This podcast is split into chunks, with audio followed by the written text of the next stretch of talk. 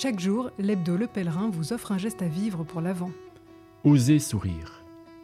Nous ne saurons jamais tout le bien qu'un simple sourire peut être capable de faire. Mère Teresa l'avait compris dans ces lieux où elle vivait en Inde et rencontrait tant de pauvreté.